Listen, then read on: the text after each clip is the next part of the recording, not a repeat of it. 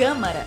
Chegou a hora de você ficar por dentro do que acontece na Câmara Municipal do Rio. Minuto Câmara, um giro pelo Legislativo Carioca. Cerca de 3.300 pessoas desapareceram no Rio de Janeiro entre janeiro e julho deste ano.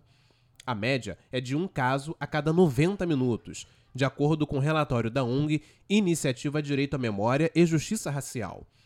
Para discutir este assunto, a Comissão Especial de Combate ao Racismo promoveu um debate público com foco na questão dos desaparecimentos forçados. A presidente da comissão especial, a vereadora Mônica Cunha, destacou que instituições devem estar envolvidas para solucionar os casos. Cadê todos esses desaparecidos?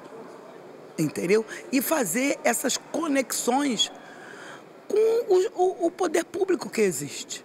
Então, nós temos aqui dentro da cidade o Ministério Público, a Defensoria Pública, uma delegacia de desaparecido e tem essa Casa Legislativa. Aqui tem vereadores que foram eleitos para cuidar, para fiscalizar a cidade do Rio de Janeiro. De acordo com a Convenção Interamericana de Direitos Humanos, o desaparecimento forçado é uma ação ilegal caracterizada pela privação de liberdade de uma pessoa por parte de um agente do Estado, com a falta de informações sobre o paradeiro do desaparecimento. Eu sou Yuri da Cunha e este foi o Minuto Câmara. Minuto Câmara, um giro pelo Legislativo Carioca.